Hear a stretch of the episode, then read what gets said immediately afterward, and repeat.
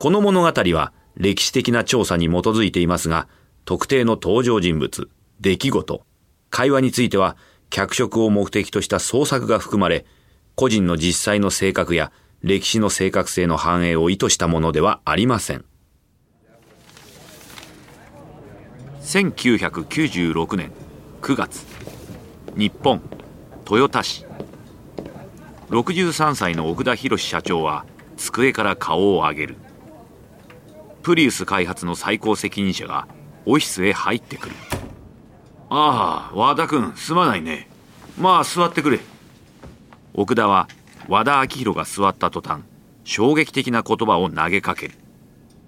プリウスは来年の12月に販売を開始するよ。和田は奥田の細長い顔を見つめる。プリウスを開発しているエンジニアたちは、現行の1998年末までというデッドラインでさえ難しいと思っている。しかし奥田は世界初の量産型ハイブリッド車の発売を1年も早めるというのだ。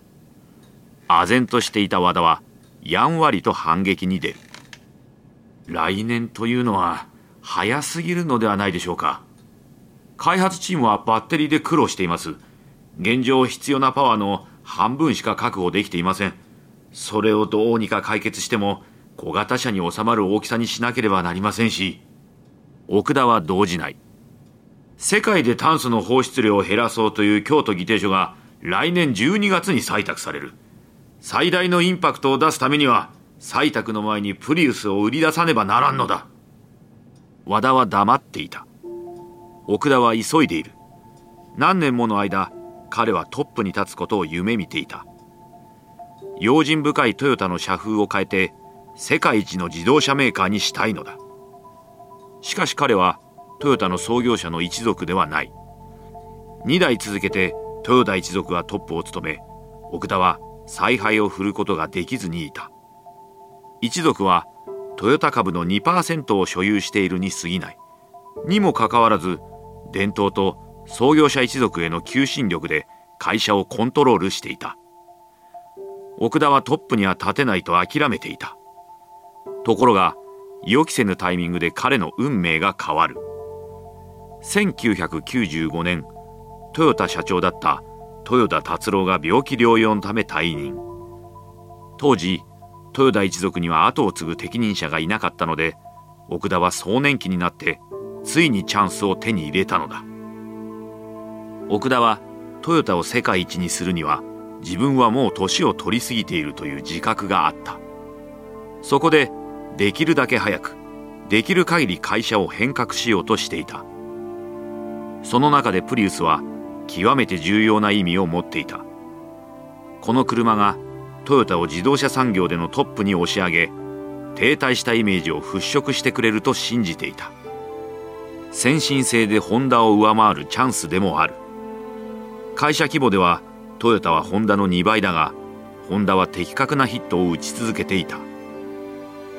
日本では若者を引きつけトヨタを古臭くて垢抜けなイメージにさせている。アメリカでもアコードはトヨタのカムリより売れていて高級車ブランドアキュラもレクサスをリードしている状態だ。コンパクト SUV でもトヨタのラブ4によく似たホンダの CRV の方が売れているのだった。こうしたことを全て奥田は許せなかった。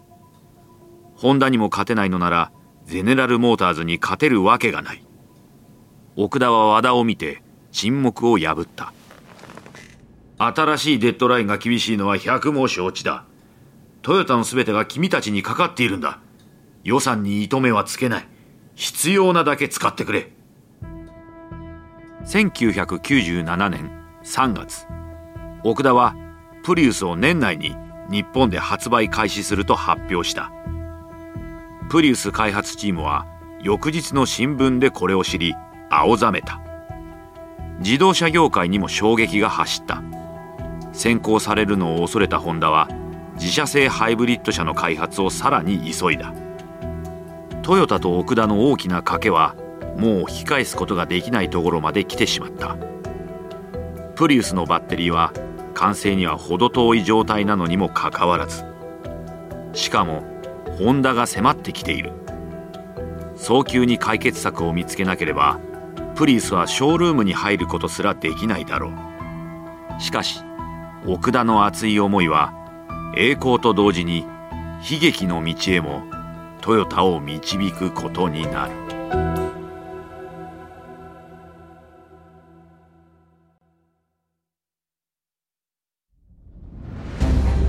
ワンダリーの原作でお届けするビジネスウォーズ。案内役は私春風亭一之輔です。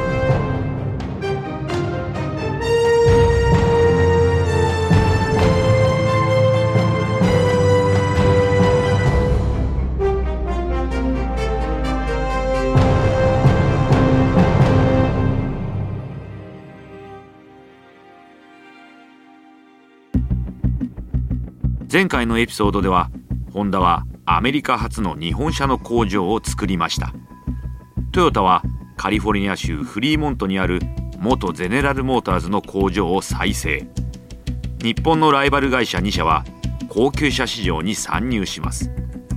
それが今トヨタはホンダを突き放して世界一の自動車メーカーになろうとしているのです。第4話未来への挑戦。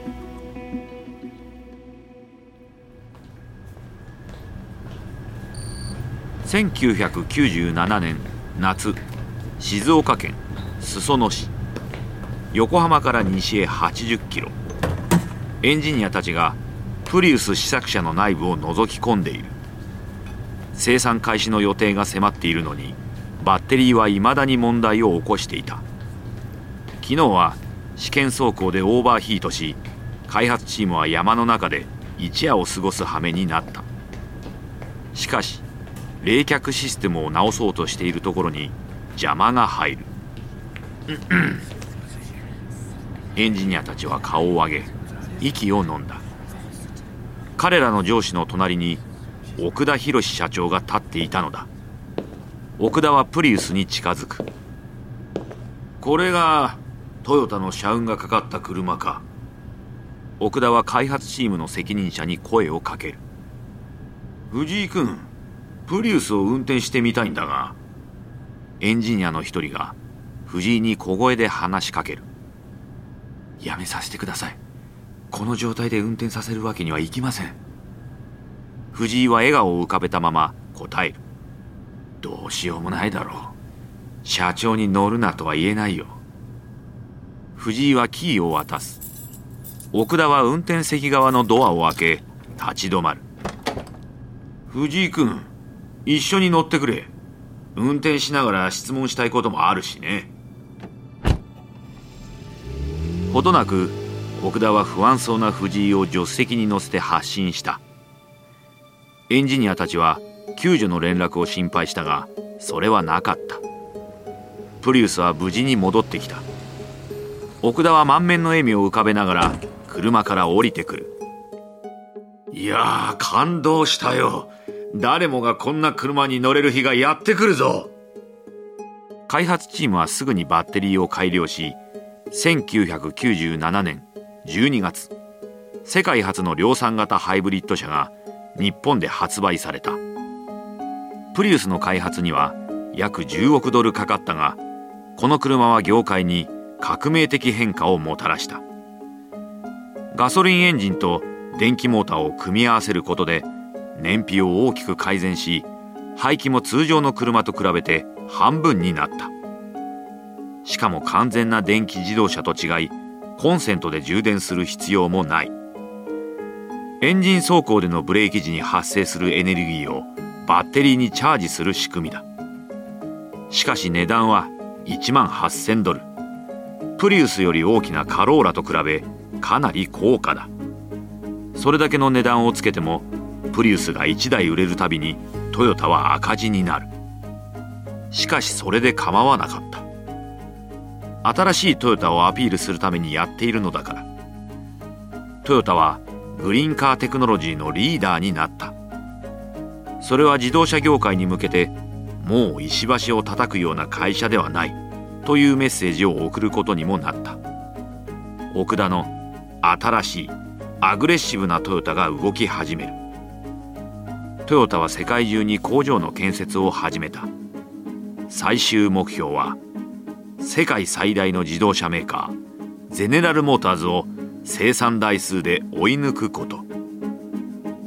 トヨタは伝統的にニューモデルを出すたびにデザインを変更しそれ専用の部品を作ってきた。しかしそれは過去のものになった。代わりに共通の基本骨格と部材を使用するプラットフォームという方式を導入しより多くの車種を生産できるようになったのだ。この方式だとコストが大幅に軽減され新しい車の開発に要する時間も数年から数ヶ月単位にまで短縮できる。1999年1月トヨタはこのプラットフォームを使ってビッツという新しい準小型車を日本で発売しホンダとの戦いに挑んだ。ビッツは車内が広く値段は安く見た目もキュートで瞬く間に売れていった。それから8ヶ月のうちにトヨタはビッツのプラットフォームを使って新たに2車種作り売り出した。3種類の新しい純小型車はホンダの3ドアハッチバック車ロゴの売り上げを奪った。そしてトヨタは日本国内でのシェアを40%以上にまで引き上げた。しかしアメリカではホンダが反撃を開始しようとしていた。そのターゲットはプリウスであった。1999年1月北米国際自動車ショーホンダの記者会見が行われようとしている。音楽が流れ2ドアクーペがドライアイスの煙の中から現れる。色は黄緑。名前は BB プリウスに対抗するホンダの車だ。ステージが回転しアメリカンホンダ執行副社長のトム・エリオットがマスコミ関係者に新しい車を紹介する。燃費の良さと排出量の低さそしてパフォーマンスにおいてこの BB と争える車はありません。プリウスを意識したアピールだ。ホンダのハイブリッド車の燃費はプリウスに比べて1リットルにつきさらに10キロ以上アップ。しかも二酸化炭素の排出量は3分の2だ。我が社のテクノロジーでは電気モーターがエネルギーをガソリンエンジンに加えることで燃費を最大に引き上げます。一人のジャーナリストが手を挙げる。それだと電気モーターがエンジンをアシストしているように聞こえますが完全な電気走行モードはないのでしょうか？ええ。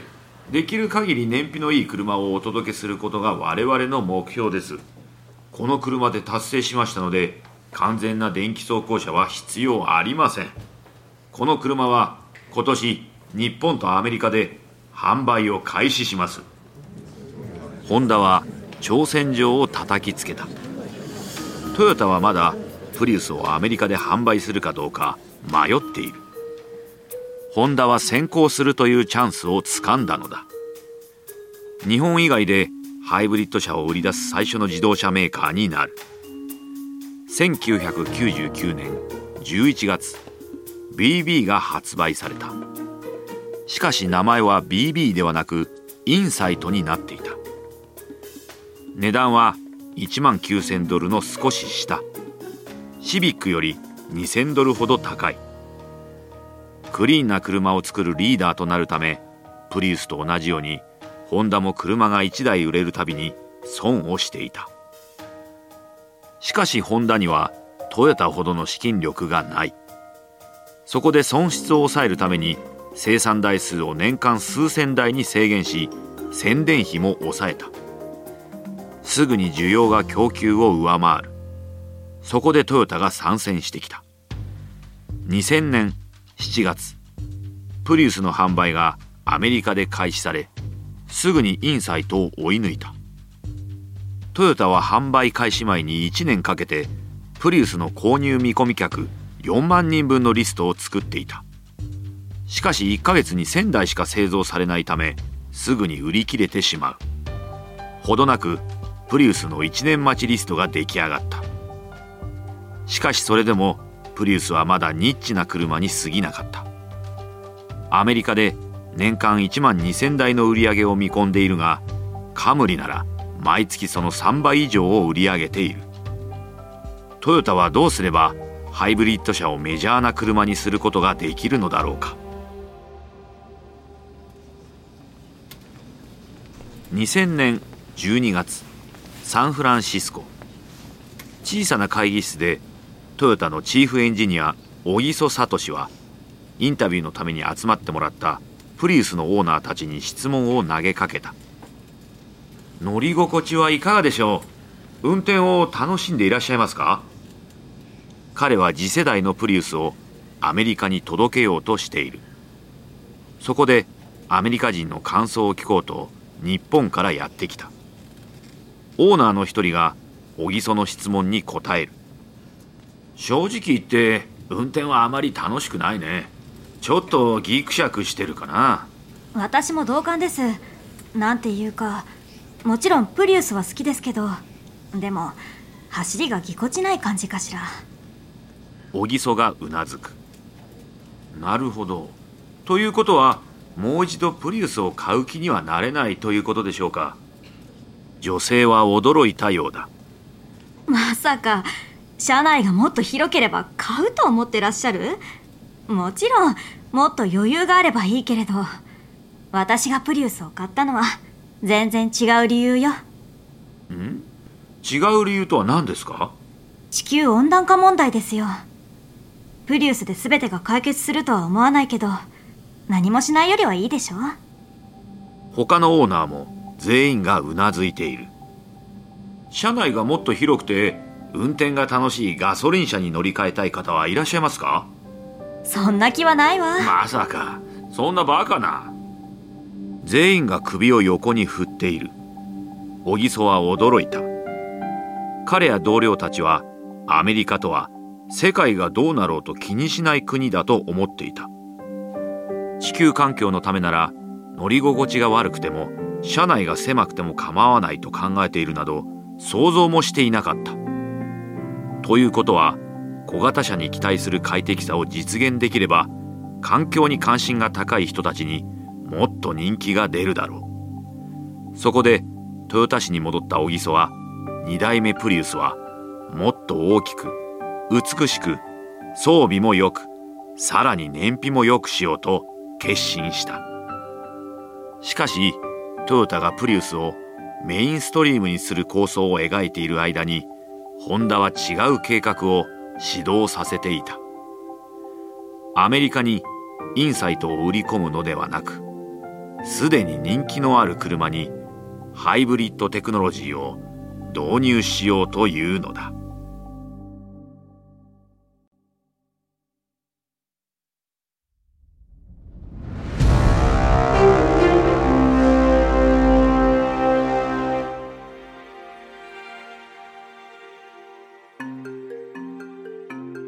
2002年春。全米のショールームでホンダのハイブリッド車市場への一斉射撃が始まった。それは見覚えのある車だった。プリウスがインサイトの3倍売れているのを見たホンダは戦略を変更した。馴染みのないエコカーを購入させることは諦めハイブリッドテクノロジーを最も人気のある車種シビックに投入したのだ。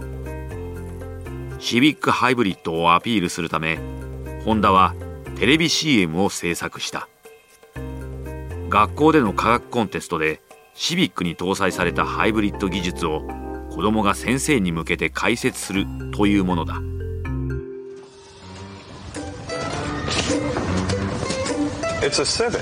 これはシビックだ。ただのシビックじゃなくてガソリンと電気のハイブリッド車です電源はどこなの？充電しなくていいんです。どうやって体育館に入れた？えっとガソリンと電気で走る。ホンダシビックハイブリッド両親に手伝ってもらった？しかしホンダの環境に優しいシビックはガソリンタイプより3600ドル以上高かった。お客がショールームへ押し寄せるということは起きなかった。しかし数ヶ月経つとシビックハイブリッドの売り上げは伸び始める。2003年の春にはホンダはリードするトヨタとの差を縮めてきた。しかしホンダが追い上げてきたその時第2世代のプリウスが販売を開始した。大きくパワフルになりしかも初代より燃費が向上した。そして今回はトヨタには強力な歌い文句があった。ホンダのように技術について語るのではなく気候変動への関心の高さを象徴する車としてプリウスを売り込んだのだ。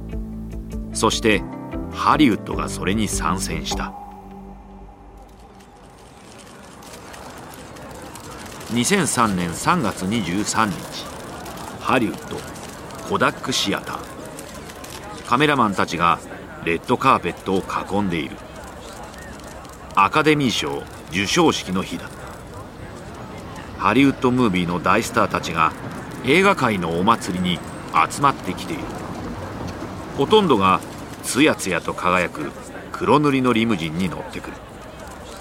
カメラマンたちは次に到着するスターにレンズを向けようとしていたが困惑の表情を浮かべた。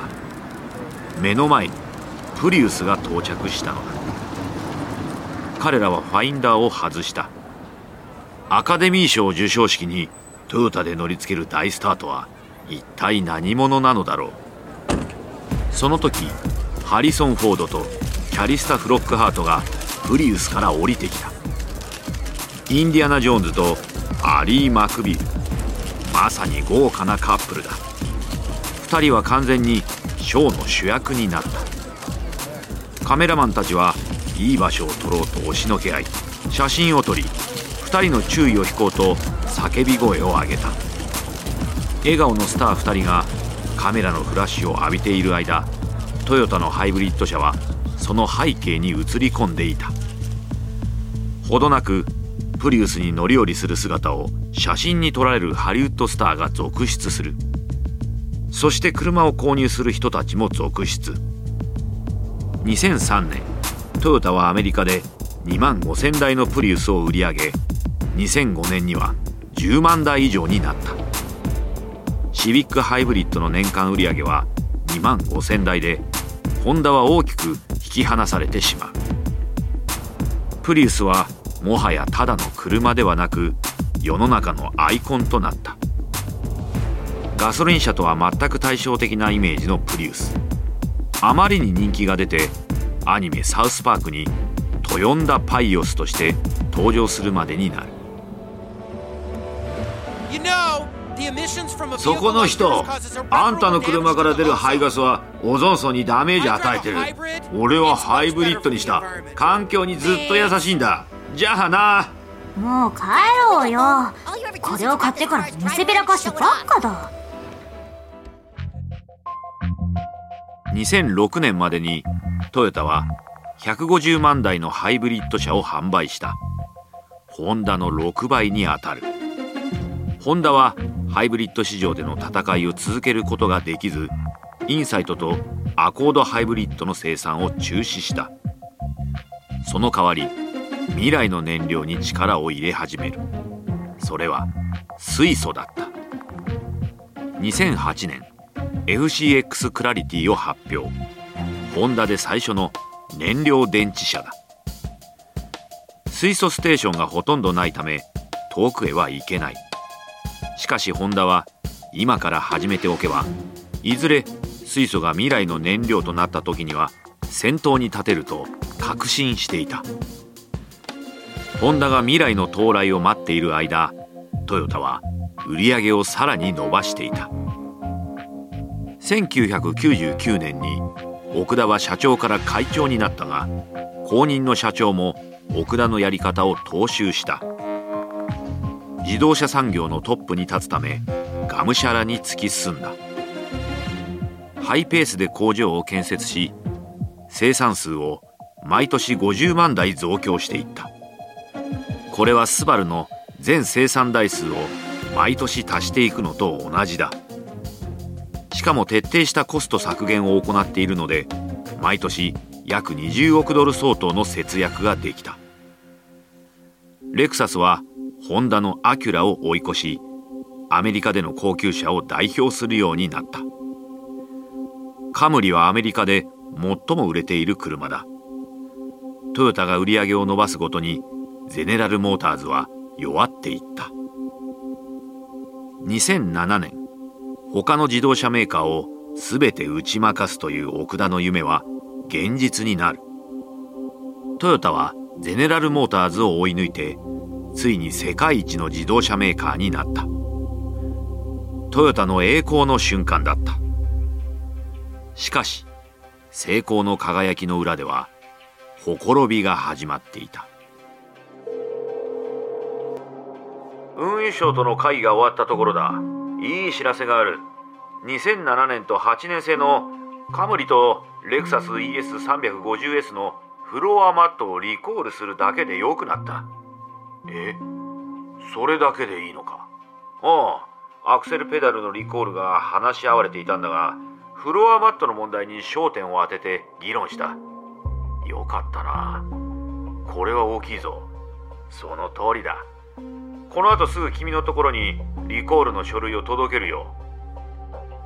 2007年9月自動車の安全を管理するアメリカ運輸省道路交通安全局との合意後トヨタは5万5000枚のフロアマットのリコールを開始した。これは2007年にカムリが起こした死亡事故によるものだった。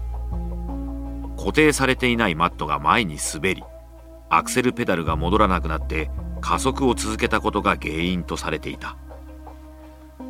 しかしリコールは大きな騒ぎにはならずトヨタは快進撃を続けた。そしてホンダはトヨタを見習おうと考え始める。本田宗一郎はエンジニアが導く会社として本田技研工業を創業した。しかし現在のホンダの株主は凄まじい勢いで成長するトヨタを羨ましく思っていた。トヨタの売り上げはわずか7年で80%も伸びている。ホンダの株主は急成長するトヨタのようになれと要求し始めた。自由なエンジニアの文化がホンダを率いていた。しかし今の経営陣は先進性より売り上げを優先する。増産のためさらに工場を作り実験や研究に使う予算は削られていった。一方トヨタにはアメリカ連邦議会から朗報が届いた。2009年7月ワシントン DC トヨタのオフィスで役員の会議が開かれている。ここワシントンでのいいお知らせも共有したいと思います。2年間トヨタを離れられてアメリカでの運営もお久しぶりかと思いますのでうんそうだな。スライドでお分かりのようにリコールの影響を最小限に食い止められました。食い止めた？例えばニッツァ、えー、つまり運輸省道路交通安全局との話し合いの中で2007年のリコールはフロアマットのみになりました。もしアクセルペダルまでリコール対象となっていたら1億ドル以上の経費がかかるところでした。それ以上にトヨタの車が突然制御不能な加速を始めるというクレームが大量に届き2007年その当時解決策とされたのがフロアマットのリコールだった。しかしその後も意図しない加速が起きるというクレームは続いていた。トヨタの成長は以前にも増して加速していたが揺るぎない評価だった安全と信頼性にひびが入り始めていた。コンシューマーレポート誌の調査によると読者はトヨタ車は以前ほど良くないと感じているという結果が出た。自動車保険を扱うステートファームはトヨタ車が絡む事故が増えていることに気がついていた。しかしそれは大して注目を集めなかった。ある事故が起きるまでは。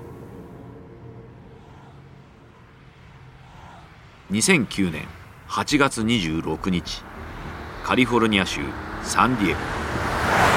レクサス ES350 がラッシュアワーで渋滞する高速道路を車線を変更しながら時速160キロ以上で走っている。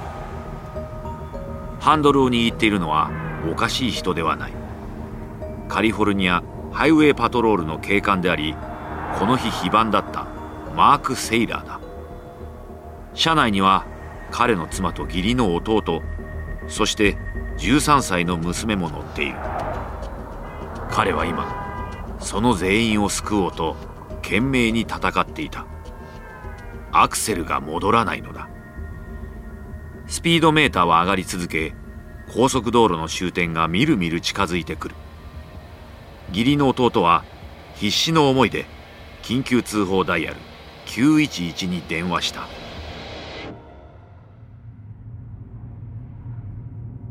911に助けを求めるもかなわず猛烈なスピードでレクサスは交通量の多い交差点へ突っ込み他の車にぶつかってフェンスを突き破り土手を越え河川敷に転落して炎上した。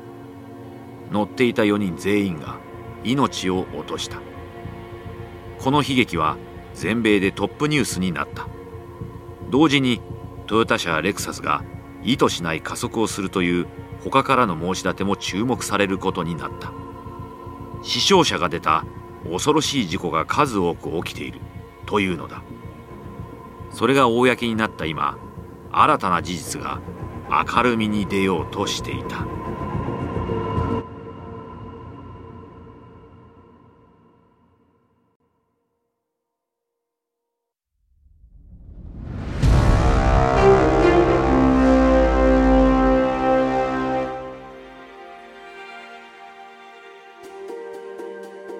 2009年10月サンディエゴでの死亡事故から2ヶ月後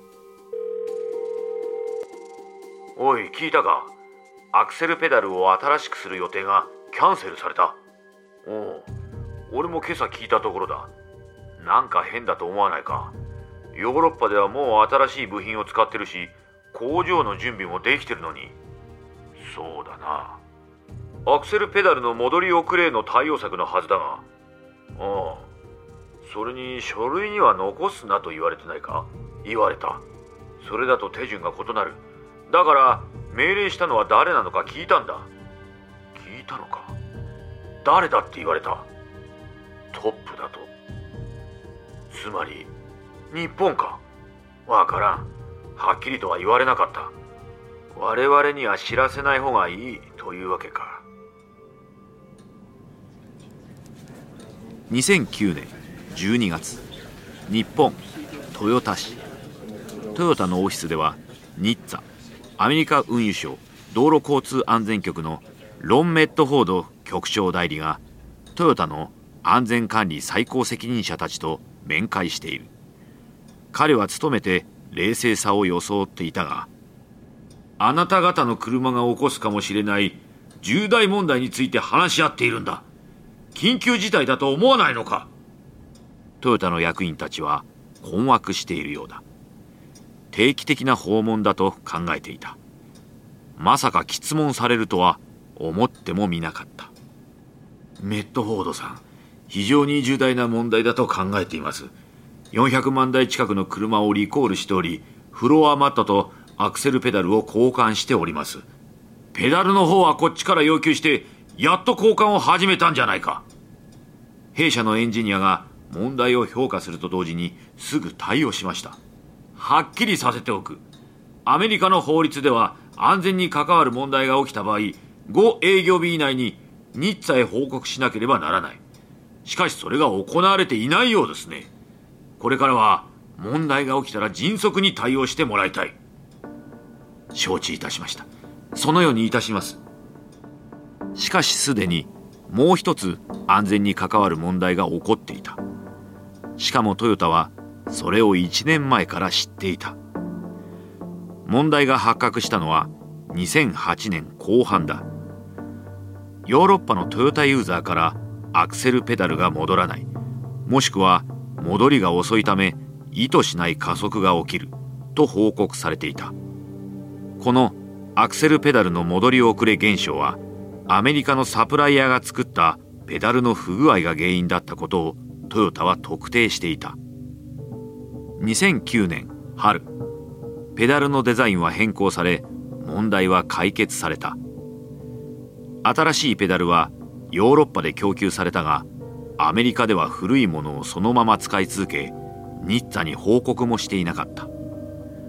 トヨタは2009年後半から新しいペダルを静かに北米に導入しようと計画していた。しかしまたもやトヨタ社の意図しない加速問題がニュースになったのだ。トヨタは北米でのアクセルの戻り遅れ問題に対処しないまま新しいペダルの北米導入をキャンセルしそれを書類に残さなかった。しかしこの問題は明るみになる。2010年1月初頭アクセルの戻り遅れ問題が大きくなりトヨタはついに事実を明らかにした。そのニュースは激しい怒りを呼んだ。問題を開示しなかっただけでなくヨーロッパでは対処したのに北米では何も公表せず放置したというのだから。ニッツァはさらにリコールを命じ対処し終わるまで8つの車種を販売禁止にした。さらに捜査が開始された。トヨタの売り上げは壊滅した。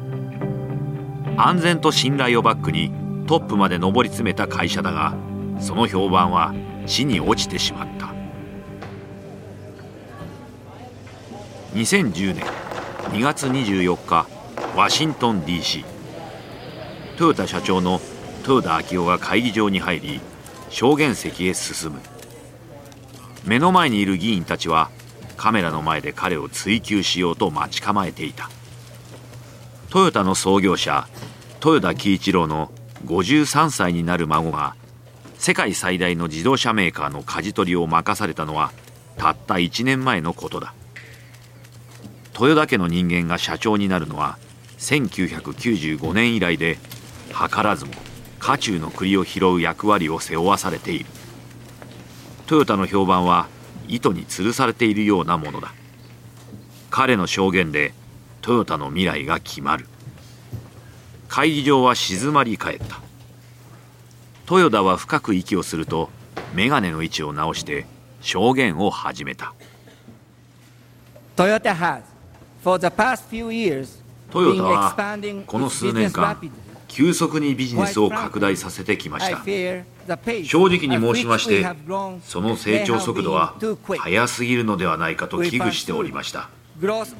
人材や組織を育てるスピードよりも成長を追い求めていました。その結果として今回リコールにあるような安全性の問題に発展してしまったことは遺憾でありトヨタ車を運転して事故に遭われた全ての方に心からのお詫びを申し上げます。驚きの瞬間だった。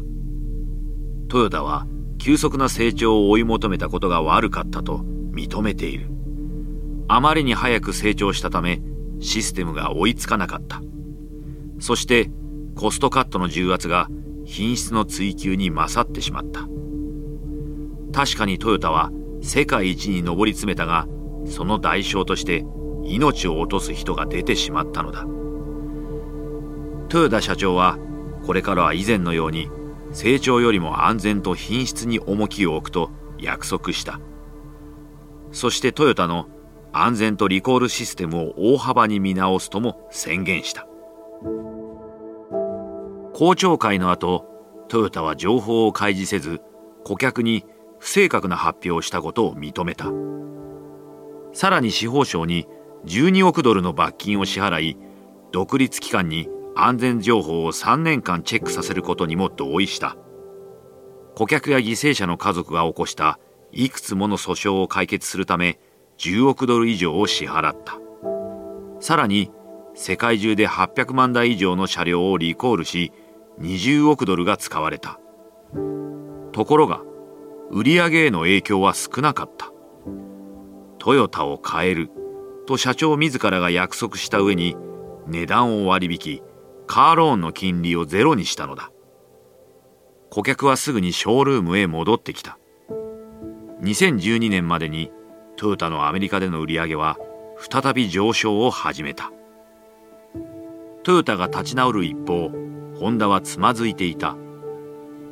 トヨタの苦境を背景に他の自動車メーカーはアメリカでの市場シェア獲得に素早く動いたがホンダは出遅れてチャンスを逃していた。トヨタの成長戦略を真似ようとしたホンダの試みも失敗に終わっていた。急激に生産能力を高めたが世界的な金融危機が起こり新車販売が大打撃を受けたのだ。金がかかるばかりで過剰な生産能力を持つ工場は結局閉鎖されていった。また水素をガソリンに代わるエネルギー源とする燃料電池への賭けも失敗に終わった。そのために必要なインフラ整備に世界中の政府が投資しなかったのだ。水素ではなく今世界が注目しているのは電気だ。しかしそれはトヨタの問題でもある。テスラの成功で消費者と自動車産業は電気自動車に未来を見ている。プリウスの売り上げは急激に落ちていった。トヨタはガソリン時代の覇者だったかもしれない。しかし自動車の主流が電気自動車になったらトヨタがトップに立てる保証はない。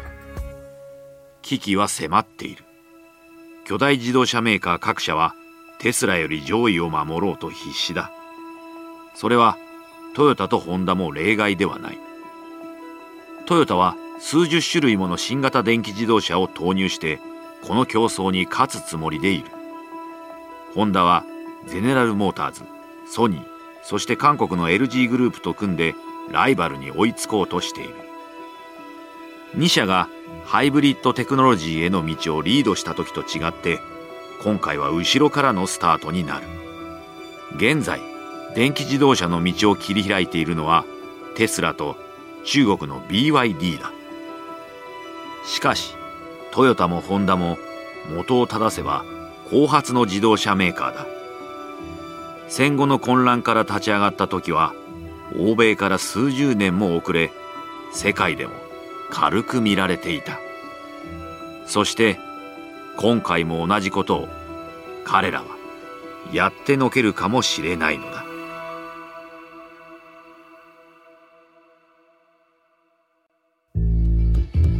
お届けしたのはビジネスウォーズトヨタ対ホンダのシリーズ第4話です。ビジネスウォーズのこのエピソードお楽しみいただけたでしょうか？この一連のビジネスウォーズのオリジナル版ではデビッド・ブラウンがホストを務めましたがこの日本語版の案内役は私春風亭一之輔でお送りしました。声の出演尾崎由香。原作トリスタン・ドノバン。シニアプロデューサー及び編集長カレン・ロー。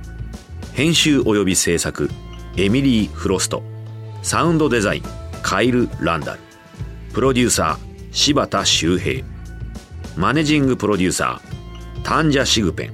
マット・ギャント。エグゼクティブプロデューサージェニー・ローワー・ベックマン。マーシャル・ルーイ。ワンダリーのコンテンツとして制作されました。